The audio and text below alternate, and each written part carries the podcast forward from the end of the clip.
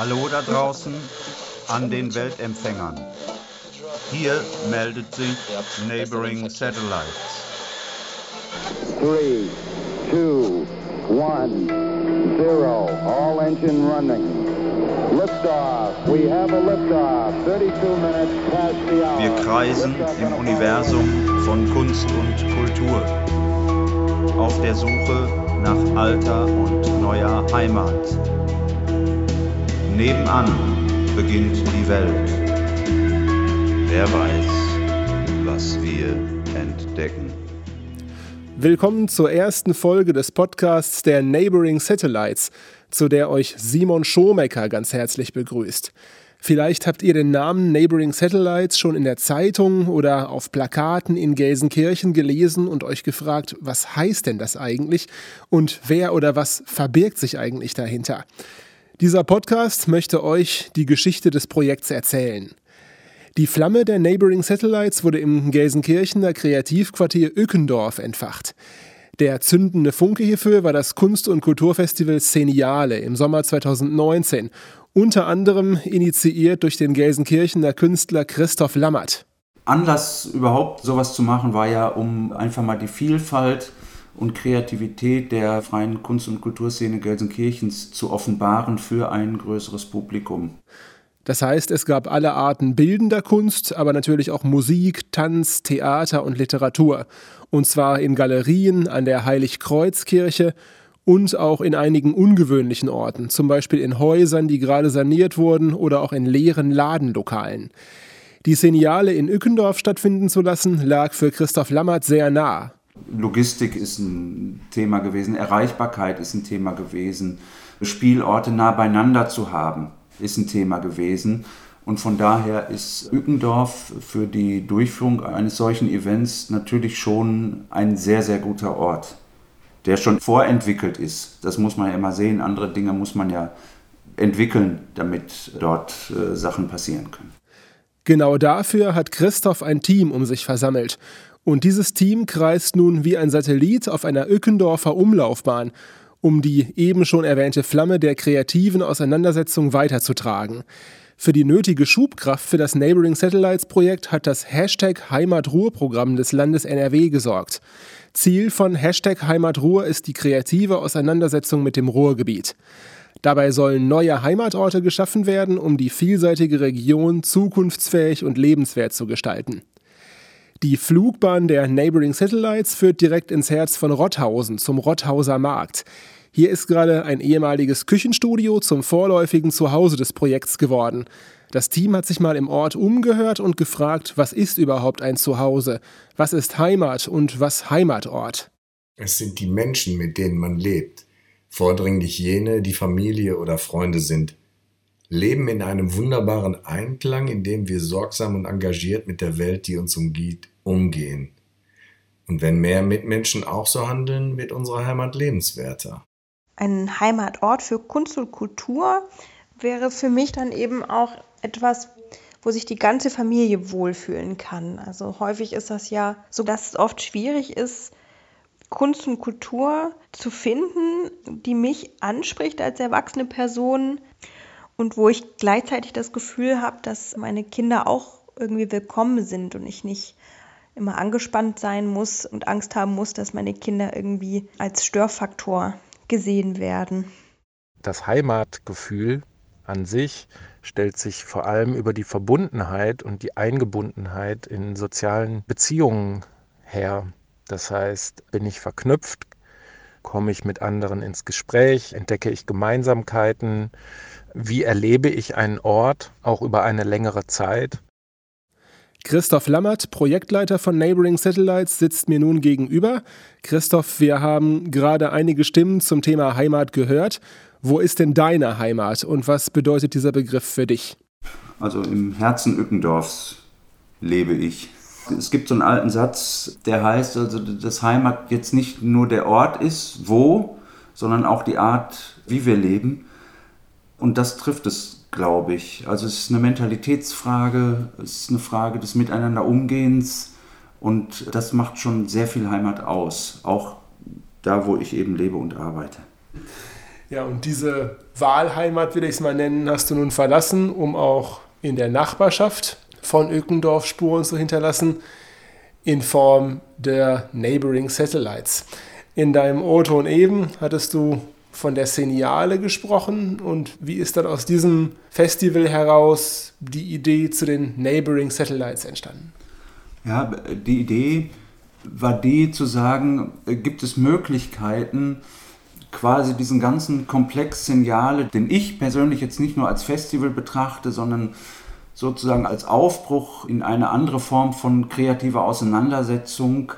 Wie kann man dieses ganze Tun erweitern? Wie kann man das woanders hintragen, auf die Stadt ausbreiten? Das war so eine Idee, möglicherweise in anderen Stadtteilen oder in anderen Orten von Stadtteilen oder von Umgegend. Wer steckt denn außer dir hinter den Neighboring Satellites? Also ist es ein ähnliches Kollektiv äh, wie bei der Seniale? Na, ganz so ähnlich würde ich es nicht sagen. Es gibt Kolleginnen, die für organisatorische Fragen zuständig sind. Es gibt Kolleginnen, die für kommunikative Fragen zuständig sind. Wir haben einen Filmer im Team, der das Projekt filmisch begleitet, jemanden, der das fotodokumentarisch begleitet und wir haben jemanden, das finde ich persönlich sehr spannend, der nochmal nicht aus Gelsenkirchen kommt, sondern von außen und das Projekt begleitet äh, in einer Funktion, die man ähnlich so von Stadtschreibern kennt. Also er kommt, guckt sich an und schreibt, was ist da passiert, um so nochmal einen anderen Blick auch auf das Projekt zu werfen. Ähm, warum habt ihr jetzt gerade Rotthausen als Projektort gewählt? Ja, das war eine spannende Geschichte, also im Vorfeld so ein Projekt zu machen, Dazu noch eins, was mit Landesmitteln gefördert ist. Heißt ja immer, dass man äh, Anträge schreiben muss. Also man muss die Projektidee vortragen, man muss sagen genau, was man machen will.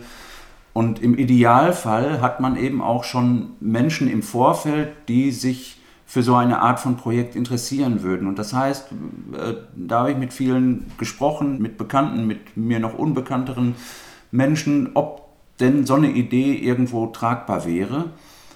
Und da ist es dann passiert, dass eben gerade aus Rotthausen auch ein ganz hohes Interesse da war von Menschen, die gesagt haben, oh ja, das wäre toll, wenn wir sowas in Rotthausen machen können. Und dann ist es dann am Ende eben auch dazu gekommen. Was habt ihr jetzt genau für Rotthausen geplant und an welchen Orten?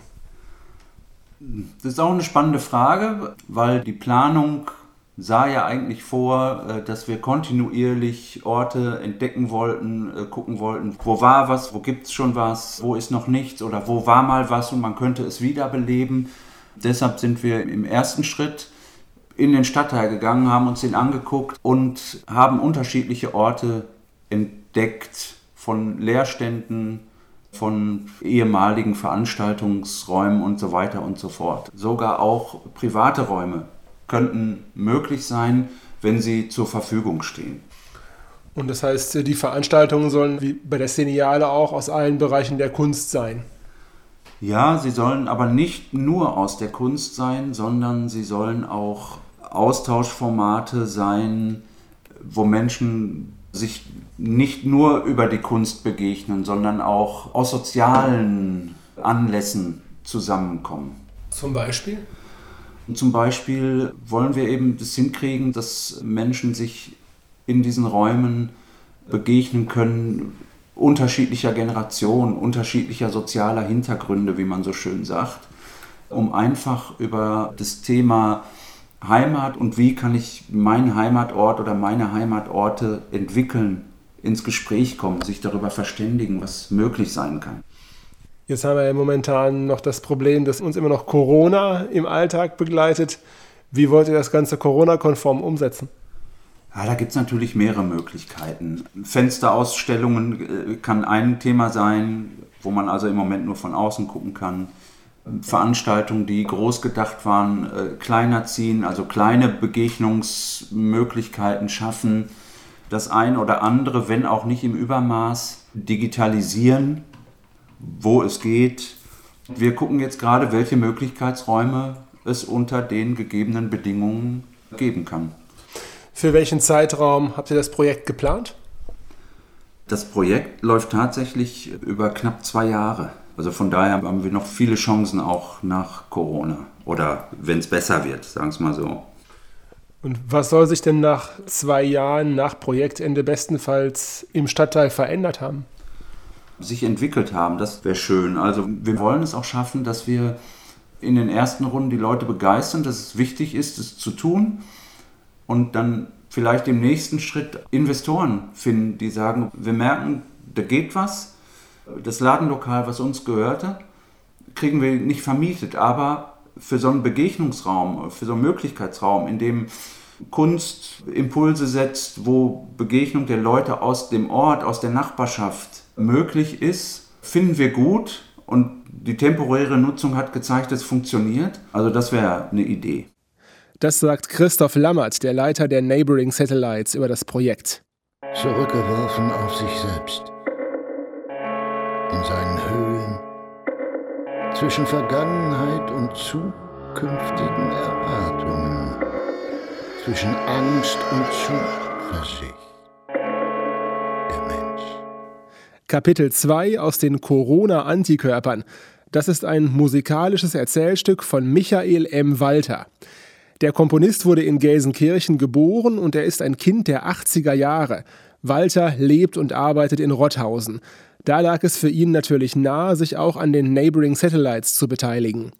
Schon als kleines Kind war er musikalisch interessiert und er hat angefangen, selbst kleine Musikinstrumente zu bauen. Das war, glaube ich, sogar noch die Zeit vor dem Kindergartenalter, also vor drei. Hat natürlich mit irgendwelchen Gummifletschern hantiert und ich weiß nicht was weil mich der Klang einfach schon immer interessiert hat.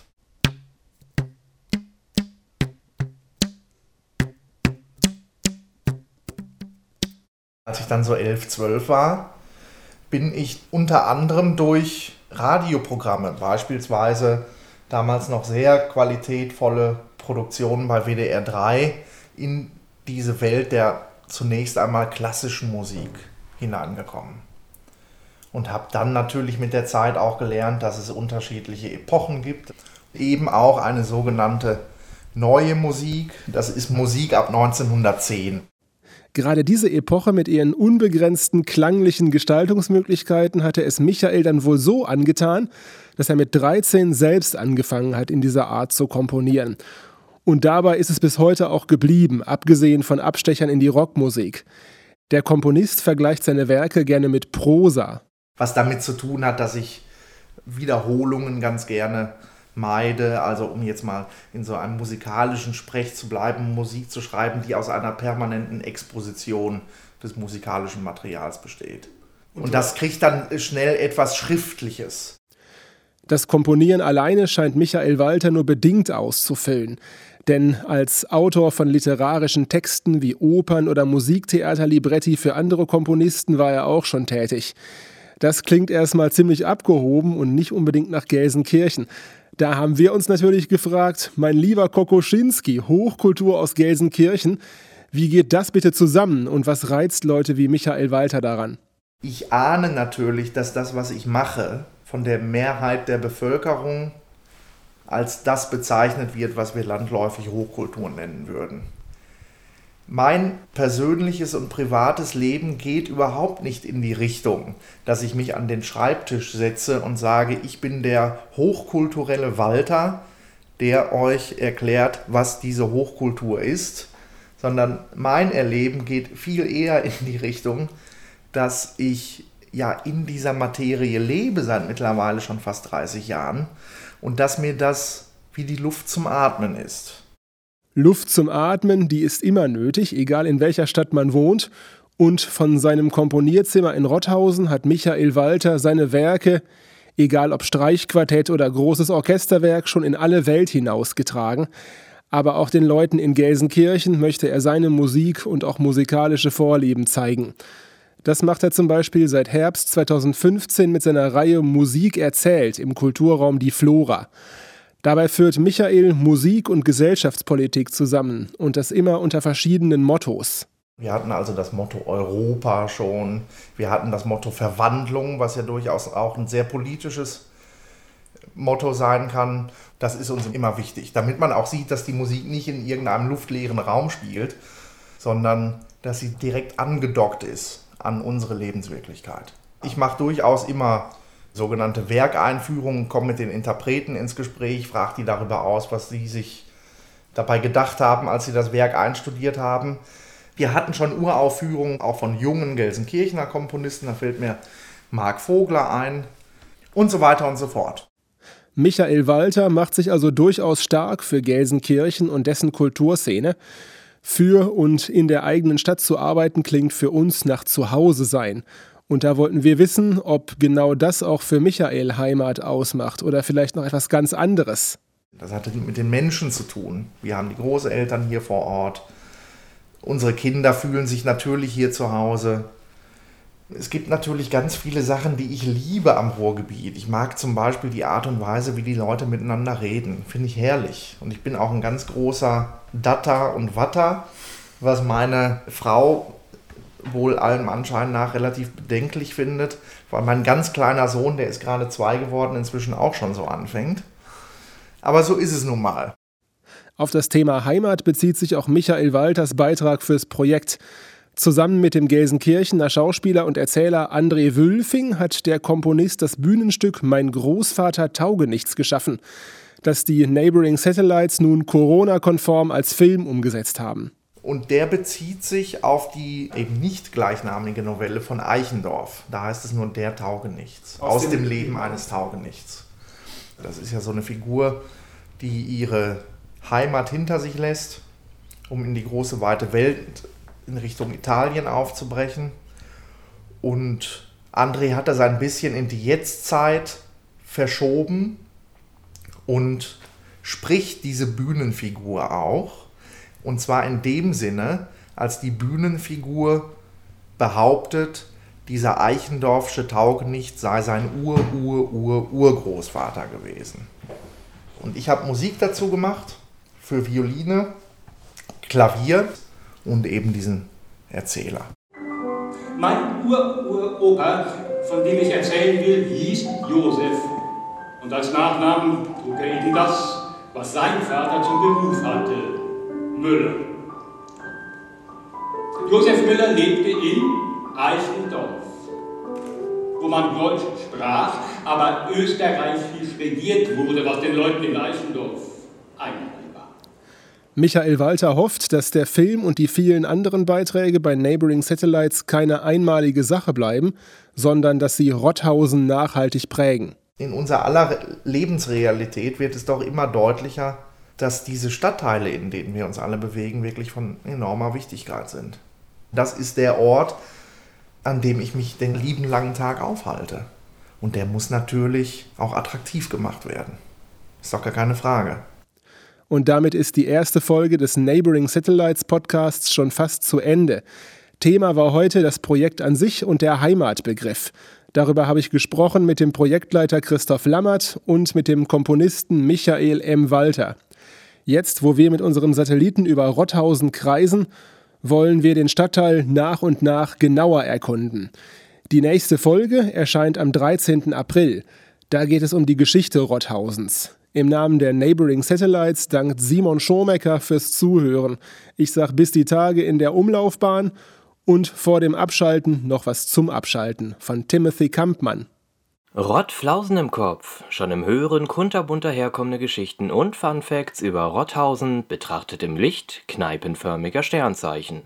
Heute Sternzeichen Bierkrug.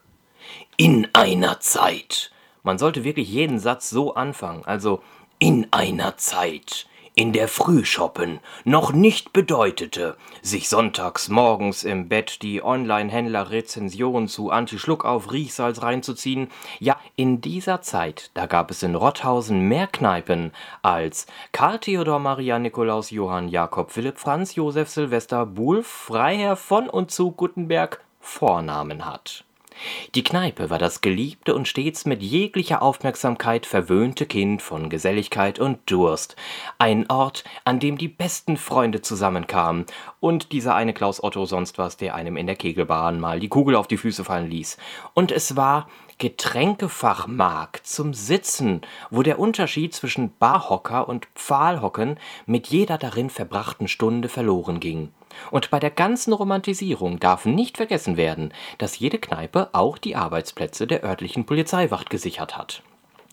Ein Rotthausener Straßenverzeichnis von 1907 listet über 100 Kneipen auf. Das sind ungefähr so viele, wie Hundertfüßler Füße haben sollen. Darunter war auch die Gastwirtschaft von Mia Steinfurt ohne H hinter dem Steinfurt, die ihre Kneipe in der Steinfurtstraße mit H hinter dem Steinfurt führte. Noch heute streiten die Gelehrten darüber, ob sie ein Haar zu wenig im Namen oder die Straße vielleicht ein Haar zu viel in sich hatte, ob sie sich nach der Straße oder die Straße sich nach ihr benannte. Die Zeit ist ein rätselhaftes Ding. Auf alle Fälle gab es verdammt viele Kneipen. Wenn man ihre Positionen auf einem Stadtplan betrachten würde, könnte man sie mit Linien verbinden, Formen ersinnen und ganze Sternbilder aus ihnen erfinden. Man zieht dann meinetwegen von dem Straßenzug aus über diesen Innenhof auf die Straßenecke hier und dann zur nächsten Kneipe um die Kurve da entlang und fertig ist das Sternzeichen kleiner Zapfhahn und daneben das Sternzeichen Bierkrug und Bierdeckel oder verstimmtes Klavier als Widmung an die damalige Bahnhofskneipe, die eben ein solches besaß. Ich stelle mir vor, wie Menschen sich von ihrem Wochenende erzählten und von ihren Reisen durch den Henkel des großen Bierkruges und vom Vorbeiziehen am kleinen Zapfhahn hindurch durch den Deckel des verstimmten Klaviers bis zum Morgengrauen. Und ob man dann nur noch Sterne sah oder vielleicht eher das pünktliche Aufstehen zur Schicht in der Flachglas AG in den Sternen stand. Diese Geschichte hören Sie lieber von denen, die wirklich dabei waren.